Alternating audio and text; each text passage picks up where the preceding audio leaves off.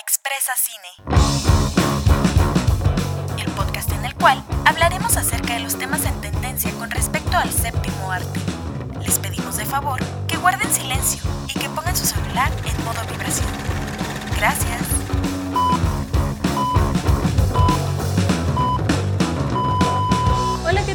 Bienvenidos a un episodio más de este su podcast favorito de cine en el que dos mamadoras intentamos hablar de cine. Recuerda, pseudo mamadora. Pseudo mamadoras.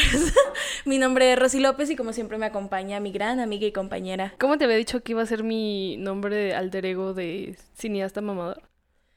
No sé, solo me acordé de tu username en. Twitter. Ah, me, iba a, me iba a pedir Betancourt y me la pasaba en la cineteca. ah, sí. Ella sí tiene una. Yo soy. Yo soy todas las personalidades en uno. Ella sí se, decon- se deconstruye para llegar a su personaje. Me segmento. Se fragmenta. A huevo. Este, pues seguimos con el tema de películas mexicanas, directores mexicanos, todo esto. Y en esta ocasión, en el episodio número 18, decidimos irnos por eh, un documental en el cual habla de todas estas mujeres que fueron parte, pues, que fueron vedettes. Para la que no sepa qué es una vedette, es una mujer que baila, canta, actúa o hace todo esto. Y siempre teniendo coordinación con su cuerpo. Pregúntenle a Niurka, ella sabe muy bien que es ser una vedette. Ella es vedette. ella es vedette. Ella es vedette. Entonces, pues el documental se llama Bellas de Noche. Y a mí me Este- gusta mucho porque justamente creo que es una mirada muy femenina a lo que fueron las vedettes. Sí. Ya que en la época de los 70s, donde pues salieron a la luz todas estas personalidades de México. Sí, cuando estaba este pelón, ¿cómo se llama? El que mató a... Ah, es cierto, no lo mató. Salinas. Ajá, ese. Salinas es del 94, amiga. Bueno, no me acuerdo quién estaba antes. presidente. En los och- estaba en los ochentas. ¿Estaba en los 80s? Creo que sí. No, Fue alguien de los ochentas que hizo la, la- el cine de ficheras y todo este pedo. En el que pues justamente aparecían estas mujeres a las que les decían te voy a dar. Obviamente me gusta mucho esta porque habla del manejo patriarcal, nos vamos a meter en ese tema, este, habla justamente de esto, ¿no? Y creo que lo menciona, si no fue Wanda, fue la princesa Yamal.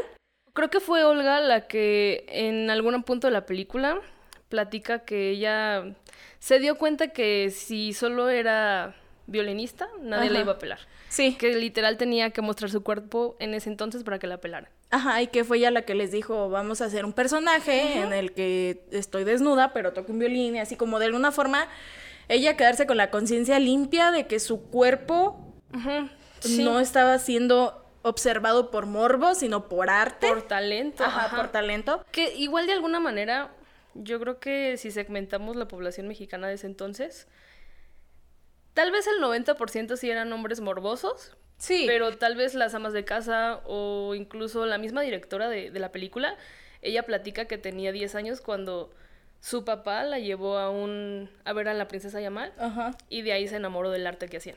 Ok.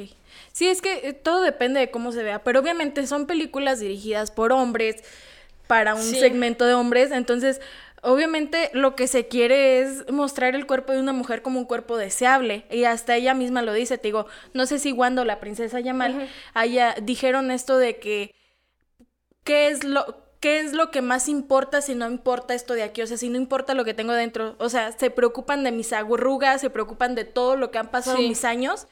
Y solamente porque ya estoy vieja ya no importa, o sea, ya no importa mi trabajo, mi esfuerzo, todo lo que hice para la industria se fue a la basura solamente porque envejecí, ¿no?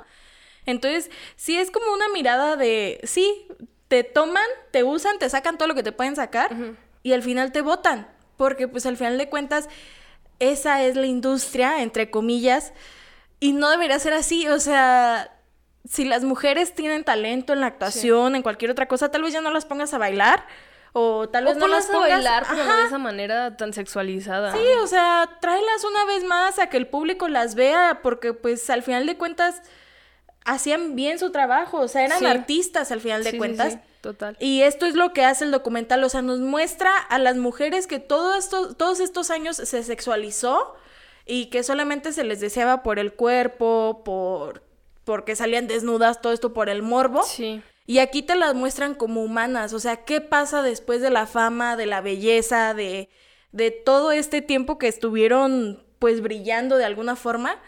¿Qué es lo que pasa después con ellas? Entonces está muy padre y me gustó mucho cómo lo manejan. O sea, El la verdad, sí. está muy, muy bueno. Yo vi algunas entrevistas con la directora y de- es hija de un pintor mexicano, Ajá. José Luis Cuevas. Y pues por eso se, como que se acercó mucho a este pedo de ir a ver a las vedettes porque eran de alguna manera amigas de su papá porque lo invitaban a ese tipo de eventos, vaya. Sí. Y la hermana de ella fue la que editó la película. La película duró 10 años realizándose. No 10 ma. años grabándose y uno en producción. Entonces, o sea, O imagínate. sea, estamos viendo tomas del 2006. Del 2006 al 2015, 16. ponle, Ajá. o 2014. No manches. Sí, o sea, y justamente me, me da un poco de curiosidad que no se ven las tomas tan antiguas. Ajá. Sí. O sea, yo lo, lo- ajá, lo vi y dije, o sea, si no me hubieses dicho esto, Sí. yo seguiría creyendo que la grabaron todo 2014, 2015 y salió a la luz en 2016.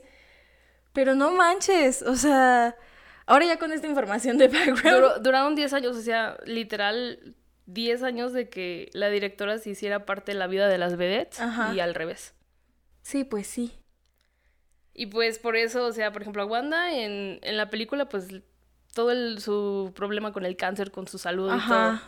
Entonces, güey, o sea, sí, sí es un muy buen documental Sí. porque se tomaron el tiempo de poder, de alguna manera, investigar más a profundidad. Sí, o sea, la verdad es que sí. Se complementó muy bien la información y na- nunca se salen del tema que es justamente esto. ¿Qué te pasa después? O sea, ¿qué haces después con tu vida y Sí. de todo esto? Este, por ejemplo, la todas supongo siguen bailando como en los cabarets y todo esto, pero la que se ha mantenido más en el ojo público es Lin May. Sí, de alguna por manera yo sus siento que... chismes, porque le invitan a... Ujú. Aunque sea como para reírse de ella, Sí. Porque lo noté en una vez en un show que le invitaron y nada más los presentadores estaban como que riéndose y ella pues, Pues la... sí, ella estaba poquito. bailando porque pues fue algo que es algo que le apasiona y algo que le encanta. Entonces es así de qué poca madre que solamente lo hagas por eso cuando realmente ella lo está haciendo de una forma muy profesional y que se ve que pues la apasiona. Sí, siento que justamente aquí entra el... Tal vez Lin May se sigue sintiendo eh, bien para seguir bailando. O Sí. sea, ella sigue sintiendo la hermosura que tenía a sus 20 años. Y la gente pues se burla de eso. Sí. De que a su edad sigue pues bailando y todo ese pedo. Que no tiene mal cuerpo. Pues no, O sea, basta mejor pero que yo diría. ajá. Lin May, gracias. Gracias, Lin May. Quiero tener tu cuerpo a tu edad. Sí. este. Pero bueno, para los que no las conocen o para quienes no lo han visto, les damos un pequeño contexto de quién es cada una de estas mujeres a las que se presentaron. Se presenta Lin May, como ya se habló. Es. eh, su nombre es Liliana Mendiola Mayanes, mejor conocida como Lin May. Es una vedette y actriz de cine mexicana de ascendencia china. Acabo de descubrir el nombre de Lin May, güey. Yo pensé que se llamaba Lin May porque él tenía ascendencia Ajá. asiática. De Sí, pero manera. es un nombre artístico. Wow. Sí, ella, ella se puso Ella dijo, a mí no me van a poner A Liliana, no, yo voy a no". ser Lin. ya que se complemente el personaje. y si te fijas, todas, o sea, todas tienen su personaje. Por ejemplo, Sí. Olga Brinskin, ella dijo, pues yo quiero que todo sea base de personaje y a mí me van a hacer superheroína, una vedette superheroína. Ajá. Y eso está súper padre. Sí, o sea, la verdad es que sí, todas, hasta la princesa Yamal tiene su personaje, Sí. eh, Wanda tenía su personaje que falleció ahora eh, hace un año, el 2 de septiembre del 2020, este ya de- dejó esta vida para irse a un lugar mejor. Falleció el año pasado. Yo recordaba que iba a ser, o que era este año. No, fue el año pasado. Ok. Este, pero bueno, volviendo con Lin May, tiene 68 años, nació en el 52 Sí, y está embarazada de 68. gemelos. pero esa información la buscan en TV Notas porque aquí no se las vamos a venir a dar. Sí. Este, ella fíjate, de joven, o sea, ahorita la ves y, y si la ves en fotos o en la tele o así, puedes creer que toda su vida tuvo como que la cara picada. Porque o que tenía mucho barrito o así porque por la forma en la que tiene su cara, pero no resulta que le aplicaron una Alejandra Guzmán, Le hicieron una mala le operación. inyectaron aceite de cocina en la cara, Fuck. entonces eso fue lo que le o creo que era algo de ácido, no sé, pero le hizo súper mal y por eso se le quedó la cara así. Y ya ha tenido varias cirugías como para reconstruirse la cara. Híjole, Ajá. Entonces. qué, qué, qué feo y qué frustrante que las mujeres famosas tengan que acudir a ese tipo de cosas Sí. para de alguna manera seguir estando en el ojo público. Ajá. Que digan, ay, es que tiene el cuerpo muy acentuado o los labios o todo esto. Y volvemos a lo mismo. Se hace un personaje mujer que se atra- que atraiga al hombre. O sea, Sí. siempre van a tener a una mujer con cadera, con cintura, con mucho busto, con mucha Ujú. pompi, Sí, sí, sí. con labios rellenos, con cabello largo y lacio, todo esto. Y al final de cuentas es solamente para satisfacer el ojo del hombre. Sí. O sea, porque una mujer podemos ver una película y no nos va a importar tanto cómo se vea físicamente la actriz, sino nos va a importar más La cómo actúa. actuación, la Qué- historia. Ajá, o sea, qué me está dando a mí de información o qué me estás dejando a mí como actriz en, en este papel. O sea, ¿qué le estás echando ganas a todo esto? Entonces, pues sí, o sea, justamente volvemos a lo mismo, siempre es para complacer al ojo del hombre. De hecho, la película tenía un editor hombre y no les gustó a, a la directora y a su equipo. No le gustó la línea que les estaba dando. Porque justamente les estaba dando eso de vedettes, se desnudaban, los hombres, todo. Cuando toma la batuta la hermana de la directora, cambió por completo el chip y fue con lo que se quedaron. Sí. Que sí son vedettes, pero también son seres humanos que tienen su vida detrás de bambalinas. Sí. Y por ejemplo, vemos a Rosy Mendoza. Justamente aquí hay una escena tipo. ¿cómo? American Beauty. Donde está llena de rosas Sí, así. creo que la primera Fácil- película. ajá, fácil- La primera escena. Fácilmente, el, el güey editor hombre pudo haber puesto una toma desde arriba, Sí. ella desnuda en las rosas. Pero aquí no, o sea, lo único que vemos es. Se sabe que está desnuda. La cara y de los pétalos. Sí, o sea, en ningún momento se ve otra parte de su cuerpo, lo cual me gusta muchísimo, o sea, porque al fin humanizaron a estas mujeres que solamente estaban catalogadas como chichis y Sí. culo. Sí, el- los sex symbol de los Ajá. setentas. Sí. Y bueno, Rosy Mendoza es su nombre artístico eh, SSS, pero su nombre es María del Rosario Mendoza y es la- una primera vedette de cine, teatro y televisión mexicana. Nació el 6 de junio de 1950, Tiene 71 años. 71 años. Ajá, Ok. así es. Y es de Nayarit. Nayarit. De hecho, en la película empezó a hacer su libro de metafísica. Ajá. ¿Tú cómo to- tomas que una persona que se dedicó mucho tiempo a la industria del espectáculo haga un libro de metafísica relacionado con su propia vida? No sé. Suena bastante Sí, interesante. o sea, ¿eh? suena interesante porque pues al final de cuentas, de hecho, se ve todo este proceso de que ella sí es muy espiritual, Ajá. porque va a que le leen las cartas, hace trabajos de todo este tipo. Sí. Entonces, qué chingón. O sea, que de alguna forma... Sí, canalizó toda su energía. Voy a escribir Ajá. un libro mientras me hacen una entrevista de lo que fui. Ajá. Eso está muy padre, la verdad. Sí. Porque, o sea, volvemos a lo mismo. Ves la vida de, de las vedettes eh, después de su fama y cómo las ha tratado, pues, la misma sociedad, vaya. Sí. Sí, porque ahorita las ven y se burlan de ellas, Lin pero... En- ajá. Pero pues en su momento eran mujeres buenas actrices, Sí. buenas bailarinas, buenas cantantes, todo esto. Entonces es así de, güey, respeta tantito. O sea, lo que tú ves son chichis y culo, pero hay más que solo Sí. eso, ¿no? Total. Entonces, sí, no hagan eso. Al final de cuentas, de alguna forma son como tesoros Güey, mexicanos. es que, o sea, sigue siendo cultura. O sea, es- son parte de la cultura popular mexicana que Sí. de muy mala manera es por sexualizarlas. Sí, pero, pero se ha quedado siendo- ¿sí? y ha permanecido y... Sí, aunque ellas dicen que después de su época dorada de vedettes, Ajá. ya no han vuelto a hacer algo así, que qué bueno, la verdad. Sí, Pero, la neta sí.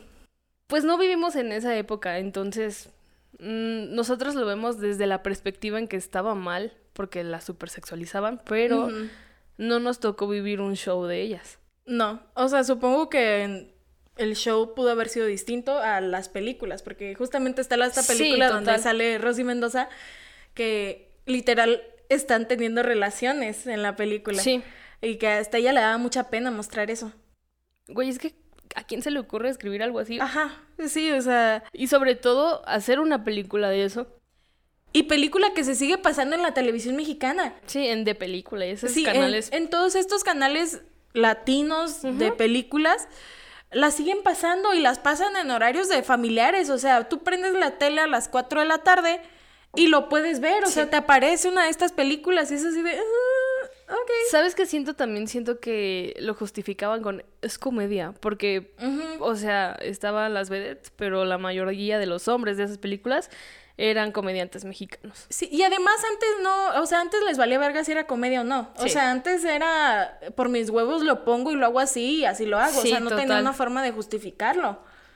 No. Ahorita sí lo hacen porque existe el miedo de la cancelación, todo esto, así de aguanten, disclaimer, esto es comedia, pero pues no, o sea, sí, realmente si lo estás viendo tiene mucho contraste sí. y tiene mucho detrás al momento de analizarlo. Sí, total. ¿Sabes de, dó- de dónde nació la idea de hacer un documental de, estas, de estos personajes? No. La directora, María José Cuevas, era en, ponle tú, 2005, 2006, Ujú. novia del productor de la película de Museo, con eh, Gael García. Con razón mencionan, sacan la noticia. Porque la princesa Yamal fueron a un show como a investigar para, para empezar a escribir la película de Museo. Ajá. Y la princesa Yamal estuvo involucrada en... De alguna manera estuvo involucrada porque en ese entonces tenía un novio que le regaló una de- un arete de los que robaron en el museo. No manches. Y por eso la detuvieron Ajá. como cómplicito. Creo que duró dos años en la cárcel. Ajá. Entonces, María José se casó con, más con la idea del espectáculo de estas mujeres que por el robo. Ajá. Y pues ella decidió mejor darle como otra vertiente a la historia de la princesa Yamal. Oh, ok. Ok. Para los que no saben de qué estamos hablando, en los 60s, 70s, 80s. 80s, por ahí, En los se- ochentas, creo. Alguien, unos chavos, entraron a robar el Museo Nacional de Antropología y es una película que aquí en, aquí en la Ciudad de México se llevaron varios artículos de mucha importancia, pero Sí. ya regresaron y ahora es por eso que están en unas cajas muy especiales y van a visitar el museo, están en unas vitrinas muy bien resguardados, así de no vuelve a pasar esta mamada. Pero Ya sí, sé. el person- hay una película justamente donde hablan de esta historia, se llama Museo, con el protagonista de Gael García, y Sí. está muy buena, también Fíjate, se o la sea, recomendamos. También tiene que ser una película con muy buena información, Ajá. ya que desde hace años la empezaron a escribir Sí. y empezaron a investigar. La película que tiene se estrenó como en 2019, yo creo. Sí, como O en 2000. pandemia, algo así. No, Antes de pandemia ya estaba, ya en el estaba, cine. ya estaba. Eh, Sí. sí, sí, sí fue antes de, de pandemia. Pero wow, no manches, no. Con razón. Sí, yo sí, cuando, cuando escuché eso fue como de, ay, qué Ajá. pedo. Pero sí, esa la acaban de sacar. Ya sé. sí, sí, se sí te saca de pedo. Pero bueno, tenemos también a la princesa Yamal, que su nombre real es Isabel Camila Maciero. Maciero. Eh, ella y Wanda Seux son argentinas, ¿no? Ah, no, Wanda Seux es de Paraguay, pero el acento es similar. Pero no les digas a los argentinos y a los paraguayos que hablan igual porque se ofenden. Entonces, Como que aquí en México todos hablan cantado. Ay, yo sí canto, ca- yo sí hablo cantado. Yo a veces. es que te falta más rancho. Sí. Perdón. Te falta más pueblo. Soy de ciudad. Ciudad, porque Morelia es un rancho. Huevo. Ella sí nació justamente en Argentina. eh, en el año del 46, tiene 75 años actualmente Wow. y fue en 1974 cuando comenzó su carrera. Literal, o sea, de 20 años. La mayoría de las vedettes de 20 años. Sí, pues es cuando estás más joven y eres legal.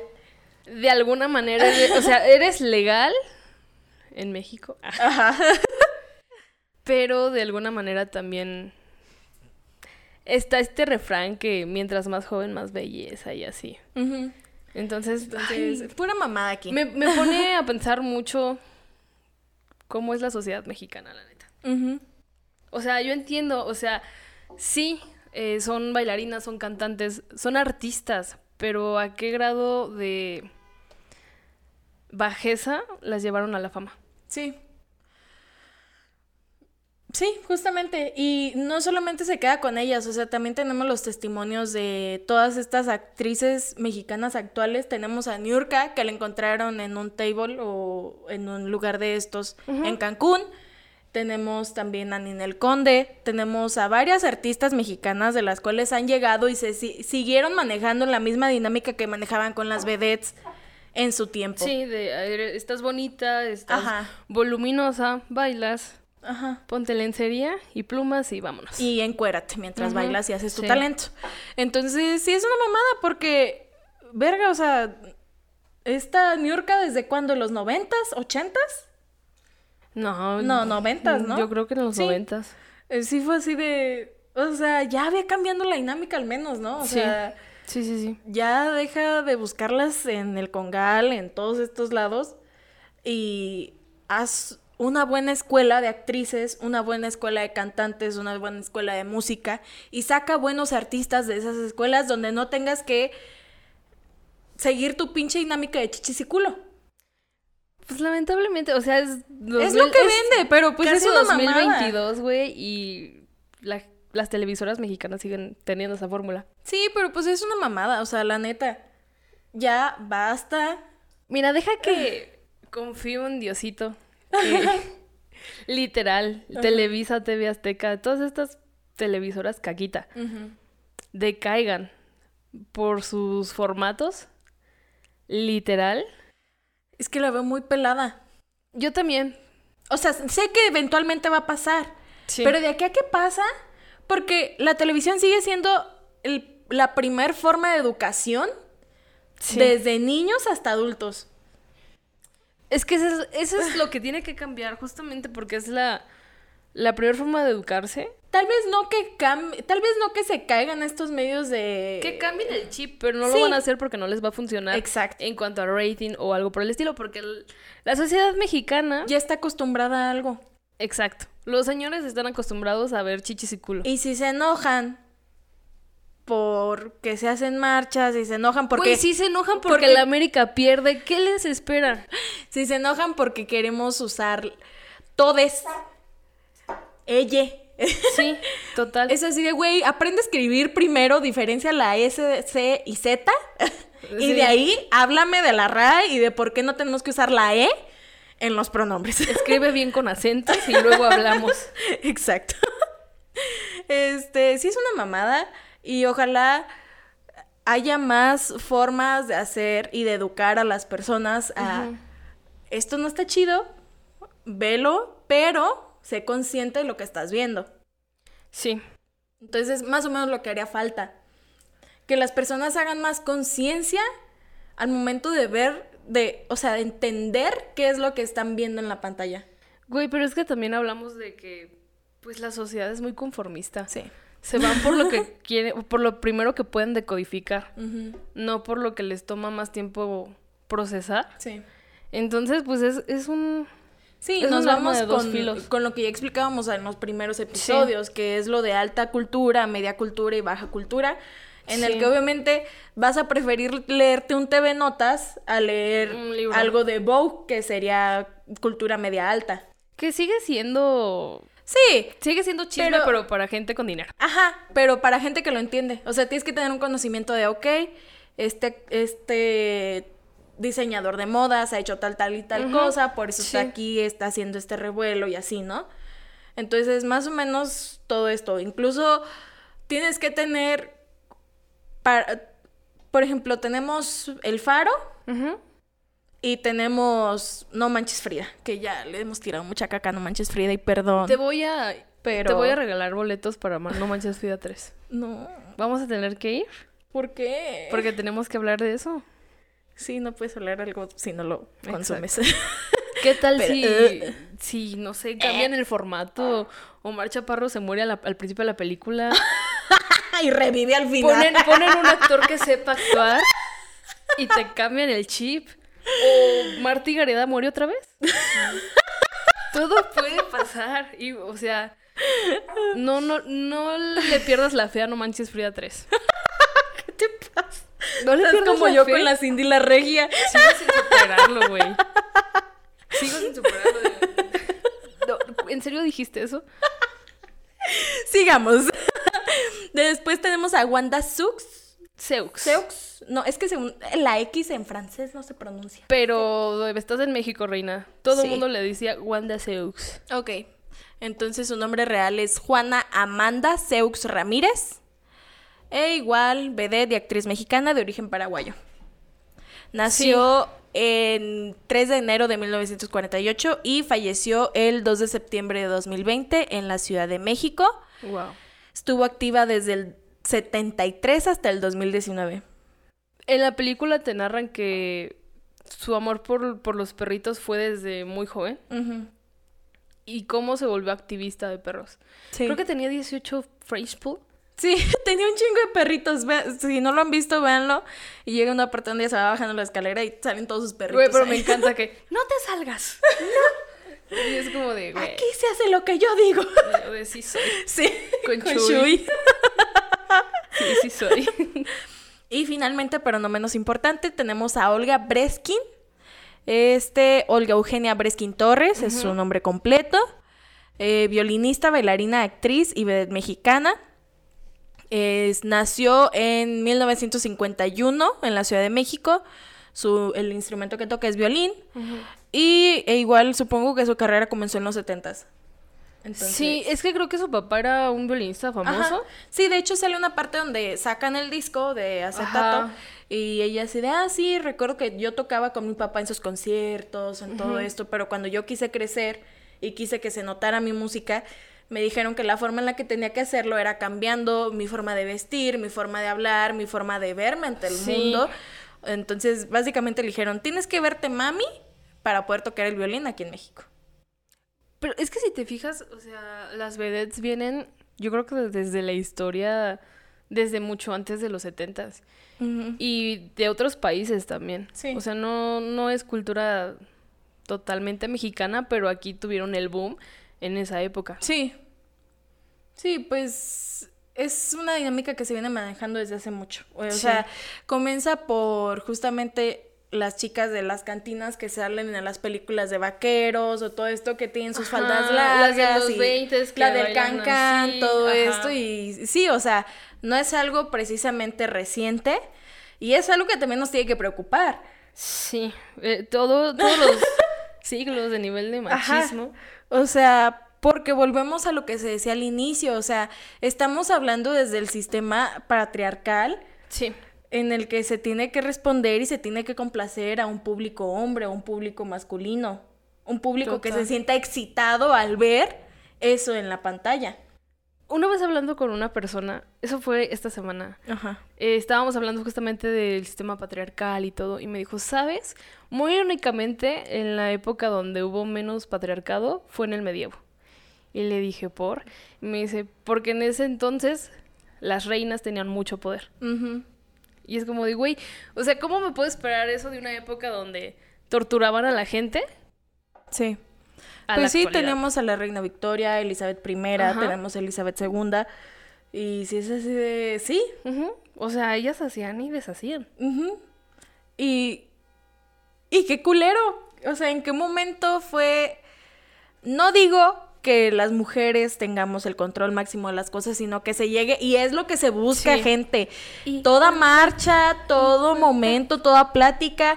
Cuando se habla de feminismo, no se habla de ser superiores. Ah, porque si no, No. sería caer a la misma mierda. Exacto. Estamos hablando de una igualdad, o sea, estamos hablando de tener mismos horarios de trabajo, tener mismo Mismos derechos, desde los derechos. Exacto. todo. Y algo muy chingón que me gustó mucho es que en Yucatán a los hombres ya se les dan sus tres meses de permiso de paternidad. Eso está súper padre. Sí, y- porque Involucras al padre en, la crianza, del hijo. Exacto. O sea, involucras desde ayudar en casa y no ayudar, es tu responsabilidad. Si tienes un hijo, no ayudas, o sea, o si te vas a vivir con alguien, no ayudas a la casa.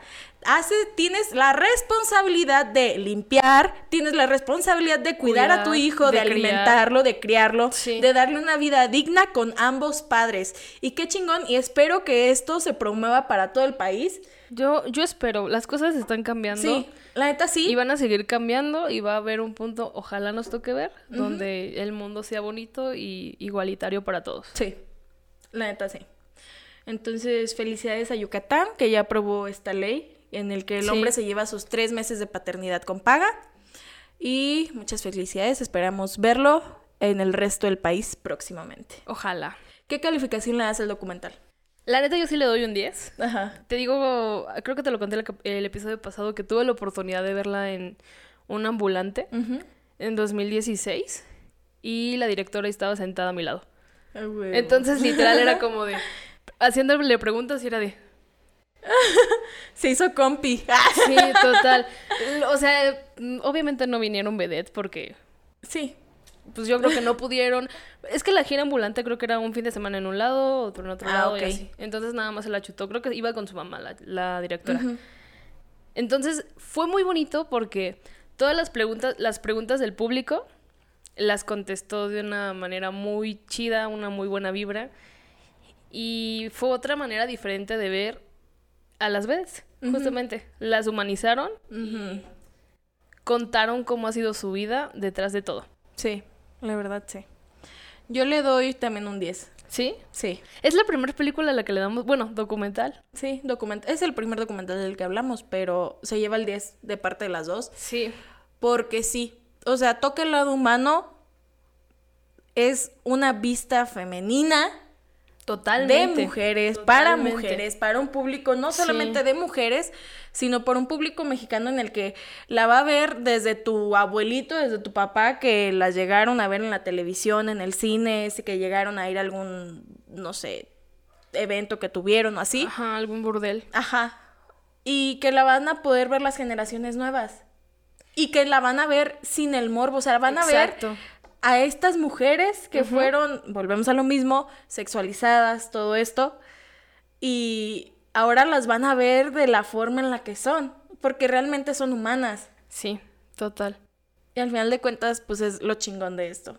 Y me encantó. ¿Qué otros datos curiosos nos traes el día de hoy acerca de la Vi- película? Vean las entrevistas, la verdad, valen mucho la pena. Eh, bueno, para empezar, eh, en palabras de Wanda Seux, el documental es una celebración a la vida de ellas.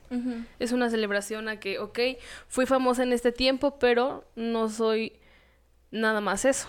Soy la mujer que cuida perros, soy la violinista cristiana, soy la mujer que se chutó un libro de metafísica, soy Lin May que sigue a su edad, sigue bailando y ejercitándose. Yo creo que tiene mejor condición física que nosotras dos. Sí, o sea, la vi bailar en la silla y fue así de... Sí, total. total. Mis respetos, en serio. Sí, la verdad. Chica, yo Eh, según esto, la directora le habló a más vedettes y se negaron a participar. Nada más. Yo siento que justamente es esto. De ya, ya me sexualizaron muchos años de mi vida, ya no quiero Sí. tocar ese tema. Es el pasado y el pasado pasado y bye. Sí. O sea, tenían ese miedo de otra vez a Ajá, desnudarme total. en la cámara, otra vez a todo esto. Y de hecho, Olga fue la única que en su carrera no se desnudó para nada. O sea, sí estaba en lencería, pero Y ya está. jamás mostró su cuerpo completo. Ajá. Y ella fue cuando le dijeron, oye, pues queremos hacer un documental narrando la vida de ustedes. Ella sí dijo, no. ¿Cómo me vas a poner otra vez a mí de vedette? Ahora que soy una mujer cristiana, ahora que predico el evangelio, ¿cómo me vas a hacer eso con Sí. Diosito? Entonces, este, Sí, de hecho, en la película siempre se le, en el documental siempre se le ve con sus trajes, con su ropa Ajá. muy bien arreglada, todo esto. dato curioso. Te digo que yo me chuté muchas entrevistas. Eh, Olga estaba en decadencia en esa época, cuando grabaron el documental, y ella dijo, a mí no me da pena decir que la ropa fue prestada, que el carro fue prestado, que la casa fue prestada, porque en ese entonces yo no tenía nada. No ma. Qué bueno. Y sí fue como de, güey, pues qué chido que tengas gente que te haga ese paro y que de alguna manera también vea de lo que fueron parte ellos. Sí. Sí, qué chingón, la neta, o sea que no solo se quedaron con eso y que qué chingón que ya veamos a los sex symbol, a los que inspiraron a muchos libros vaqueros. Como a- son, güey, como Sí, personas normales. porque pues al final de cuentas somos eso. Y vuelve a pasar con Mia Khalifa, todo este pedo de Mia Sí. Khalifa. O sea, va, pudo, pudo haber sido su decisión en su momento, pero una vez que te arrepientes o una vez que te das cuenta de lo que está pasando, es así de no mames. Sí. Y es ahí cuando ya no te toman en serio, porque es así de, güey, tú decidiste enseñar las chichis, sí, pero yo ya no quiero enseñar las chichis. Y es justamente esto de, ¿cómo se dice? La que se ha consensuado este pedo. O sea, lo voy a poner como un ejemplo. eh, Si es, es un vato y de repente se empieza a ligar una morrita y la morrita quiere, y ya cuando, si va a hacer cosa una sola noche, entonces cuando ya se están preparando y así, de repente ya te dice que no, tú como hombre no le cuestionas el por qué, no le dices por qué no si hace rato dijiste que sí. Las personas cambian de opinión. Y si hace rato te dijo que sí, en su momento era que sí, pero si ahorita te dijo que no, entonces te chingas, aceptas ese no y te largas a la chingada. Sí. O sea, es algo que hay que tener en cuenta porque somos humanos, todos, todas y todes. Sí. Total. Entonces, hay que respetarnos como lo que somos. Porque al final de cuentas, siempre veo que toman como esta actitud de simio dominante, ¿no? Pues es que, ay, O sea, me- no me ay, quiero escuchar muy hater, pero vatos, ¿qué esperas de ellos, güey? Sí, o sea, y es justamente eso. Y no. O sea, no, los odiamos poquito. Es que a veces sí se pasan sí, de verga, la neta. o sea, no generalizamos a que todos. Ya sabemos que no todos son así. Pero, Ok, ay, Ramiro, no. no te ofendas. Arturo.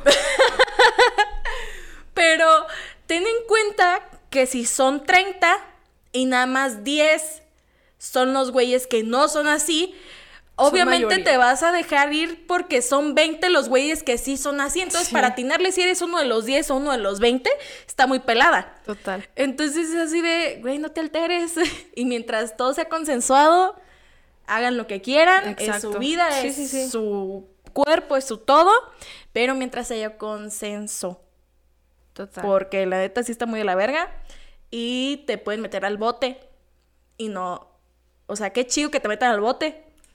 Por hacer tu pendejada. También si solapas a tu amiguito que hizo pendejada, Sí. güey, te, te meten O sea, sí. Tú decides libertad o... Y todo por simplemente aceptar un no. O sea, todo este pedo se puede hace- a- evitar si aceptas el no. Es así, ok, va, te respeto, ¿quieres ir por un café? Un cigarrito, algo, no sé. Te llevo a tu casa, no Sí, sé, güey. mínimo. Pero bueno, entonces sí, volviendo a lo de Mia Khalifa, a esta mujer que, eh, que se le prohibió la entrada a su propio país, porque los mismos hombres que le prohibieron la entrada son los hombres que se le estuvieron jalando viéndosela. Ay, güey, qué asco, de verdad. Exacto. Cada vez... Entonces o sea, volvemos. Nunca espero nada de los vatos y aún así logran decepcionarnos. Exacto. mames. Entonces volvemos, eh, bueno, tomamos una hipocresía, o sea, toma una hipocresía así de consumo tu cuerpo, Pero no te dejo entrar pero no te tomo eres en serio del como diablo. mu- pero no te tomo en serio como mujer. Sí, No te total. tomo en serio como persona, como ser humano. ¿No? O sea, como ser que tiene derechos de vida, de todo esto. Y sí es una mentada de madre, porque es así de, finalmente volvemos a lo mismo. Es el mundo patriarcal, es todo esto, y al final de cuentas todo esto se desenvuelve en eso y desemboca en eso. Sí. Porque justamente eso, la industria del porno, de muchas veces del modelaje, de, del cine, de la tele, todo esto es manejado por hombres. El entretenimiento en Sí. general es de hombres. Entonces, obviamente vas a estar más- viendo más chichis y culos. que- Van a satisfacer más la mirada del espectador masculino que la mirada del demás público en general. Sí. Entonces sí está de la fregada. Y deberían hacerse más documentales y películas que sigan la misma línea de Bellas de Noche. Ella dijo que estaba preparando una que otra, un otro que otro documental de otros personajes importantes de México. Y pues estaría padre, pero ya no dures 10 años. Sí. De hecho, Ya sácalo mañana. de hecho en la noche te mandé una fotografía Porque Ah, sí, estaba viendo eso. las stories de Living in Morelia. Sigan la página, es muy Sigan la buena. es ¿Quieren muy buena. memes de- locales de Morelia? Buenísimos, me encanta. Entonces, en una pregunta que le hicieron en Instagram, le pusieron, hay que hablar de la prostitución en la ciudad. Y aquí en Morelia está Carrillo, este... El Carmen, El Carmen, todos La estos lugares donde se pueden encontrar sexo servidoras. Este, y justamente habla de una película que se llama La Plaza de la Soledad. Igualmente es un documental de sexo servidoras en, las, en la Merced, en la Ciudad de México. Este, y justamente manejan esta misma línea. O sea, las manejan como, sí, lo hago, Pero, Pero no hay lo un trasfondo. Sí, o, sea, lo hago porque tenía que alimentar a mi familia, lo hago porque era mi única forma de sobrevivir, lo hago por ta, ta, ta, ta, tal y tal Sí. cosas. Entonces, al final de cuentas, volvemos a ver a estas mujeres sexualizadas en el ámbito de la prostitución, que, a pes- que tal vez no llegaron a la pantalla, como, a la fama o que no son famosas como estas mujeres que vimos en Bellas de Noche, pero sí, sí siguen siendo humanas y siguen siendo humanas explotadas de una forma sexual en el que no podemos juzgar y en ningún momento se puede juzgar porque Hay muchos prejuicios. sí y al O final de cuentas solo son humanas Total. A mí me ha tocado ver, eh, por ejemplo, en Carrillo, cuando paso por ahí, en algunas ocasiones, eh, mamás con niños chiquitos que les hacían como que el fuchi es como de, güey, sí sigue siendo una persona humana, humana no porque tenga un trabajo o es- esté involucrada en algo que a ti Te parece te inmoral. parece inmoral, ya por eso la vas a tratar como la estás tratando. Ujú. Sí, entonces es una mentada de madre. Y antes de hacer un prejuicio, antes de hacer, de juzgar a las personas de todo esto, hay que tener en cuenta que tanto ellos como nosotros somos humanos Sí. y que tanto ellos como nosotros no siempre tomamos las mejores decisiones o no siempre tenemos las mejores salidas para nuestros problemas. Entonces hay que callarnos el hocico y simplemente no juzgar a las demás personas. Y bien dicen que por ahí lo que te choca, te checa. Exacto. Entonces, chéquense, vayan a terapia. Por milésima vez. Por milésima vez vayan a terapia. hay lugares muy baratos, pueden investigar. Probablemente en el DIF hay algo, en el DIF hay algo Sí, de hecho, si tienes seguro médico, ¿En el tienes, ac- tienes acceso a, a terapia psicológica o psiquiátrica gratis. Ya ven. Así que infórmense y vayan. Y Que me acabo de acordar de un meme de una morrita que decía, médicate loca. ¿No te acuerdas? Güey, lo- te lo voy a pasar para que lo pongas por aquí. No sé por qué ahorita me acordé de eso. Pero sí. Vayan a terapia. Así me sentí con el médicate loca. Ay, sí. Todos vamos a medicarnos. ¡Yay! Tus padres escuchan esto. Medicinas controladas. ¡Yay! De Freud. De Freud. No nos están patrocinando. ¡Yay! No, este, pero sí, podrían, podría hacerse una chingonería si se siguiera esta misma dinámica que siguió Bellas de Noche. Vatos cineastas. Por favor, cuando tengan una idea, no duden en decirle a una amiga suya o algo qué les parece, porque a veces la pueden cagar. Sí, si quieres tener éxito, hay que buscar opción- opiniones de todo el mundo antes de sacarlo a todo el mundo. Entonces, sí, eh, no hay que cagarle en ese aspecto. Dejen de enseñar chichis y hay mejores formas de hacer cine y series. Dedíquense en la historia. Sí, La historia, buenos actores. te aseguro que en el guion, o sea, en la descripción del personaje, cuando están haciendo toda la preproducción, Totalmente, güey. siento que está más descri- mejor descrita el personaje femenino que el personaje del hombre. Sí. Total, de... eh, eh, hace esto para sobresalir. Hace Ojos esto para grandes, pero no saltones. Cuerpo tal. eh, bla, Labios bla, bla. rellenos, pero no exagerados. Sí, sí, total. Pómulos grandes, pero que no sobresalgan.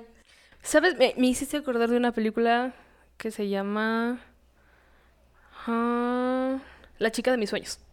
¡Ah! Es buenísima, perdón. Es buenísima. Pero justamente tiene que ver con cómo un vato ve, escribe a una mujer, a la Sí. mujer de sus sueños, vaya. Sí. Y la trae a la vida y todo este pedo. Y sí, volvemos a lo mismo. Tiene más descripción física. Que motiva, güey. emocional. Sí, que- o sea, no se... Y, vol- y es esto, no se fijan tanto en el interior, que es lo que decía esta Wanda, Ujú. sino se fijan En en, el el, cuerpo, exterior, o sea, se fijan en mis arrugas, se fijan en todos mis años que ya pasé, todo esto. De qué color es mi cabello, Ajá. todo. Sí, entonces es una mamada, no lo hagan y dedíquense mejor a buscar el ser del personaje, dedíquense mejor a buscar la esencia Sí. del personaje, o sea, ¿qué, ¿por qué quieres que este personaje sea recordado? Y si hacen eso, si cambian ese chip, va a tener más boom eso que la chichis y el culo. Ya, por favor, ya no hagan, ya no hagan eso. Marty Gareda, borra toda chichis y culo de tu película, por favor. Porque si no, ¿Cuántas películas tiene? no sé, güey, pero creo que es de productora o directora de No Manches Frida. Ah, ya. Pues ahí no ha salido sus chichis. Y culo. Hay una escena, creo que la primera película, que se mojan, güey, y obviamente Sí, eh, sí, se traigo camisita. Sí, lo siento. Entonces, pues sí, eso ha sido todo para el episodio del día de hoy. Esto fue Bellas de Noche y es el penúltimo episodio antes de que se termine septiembre mexicano aquí en Expresa Cine. Vamos a seguir Sí. con octubre de terror. Vamos a sacar películas, series que tengan que ver con algo de terror, asesinos seriales. Ya hay que irnos a otros países también. Sí, ya, Ya nos vamos a ir a otro lado. este, y pues sí, esperemos les haya gustado muchísimo. Queremos agradecer a nuestro patrocinador Bola, de Bola de Nieve Nieve Studio Studio, por el espacio que nos prestaron, todo esto. Este, ¿cómo te encuentran en tus redes sociales, Valeria? Valeria Vargas, con dos A al principio, por aquí. Se los dejamos. Ajá. Y ahí me encuentran como rosy.lopezj. Y al podcast lo encuentran como arroba expresacine, tanto en Instagram como en Facebook. Y nos pueden buscar en YouTube. Esto si lo están escuchando en Spotify. Y si lo están viendo en YouTube, nos pueden encontrar en Spotify. Les dejo el link aquí abajito en YouTube, en la descripción. Y este. Pues sí, gracias a nuestras minions, a. Yanni, a Mari. Muchísimas aquí, gracias la ayuda. por sí. Este, ahorita vamos a ir a hacer más cositas para hacer crecer más esto. Eh, y pues sí, esperemos les haya gustado mucho el episodio del día de hoy. Se subió un episodio el día de ayer lunes porque nos atrasamos un poquito. La vida de adultos, chavos, Sí, ya saben. este- Y pues hoy es martes 22 de septiembre. 21 de septiembre, mañana es 20 miércoles 22. No. Sí, Es. Ah, sí, cierto. martes 21. Martes 21, miércoles 22, cierto. Sí, el día de mañana se hace el aniversario luctuoso de eh, Jessica Villaseñor. Este, un caso muy sonado, un caso al que todavía no se le da este, solución.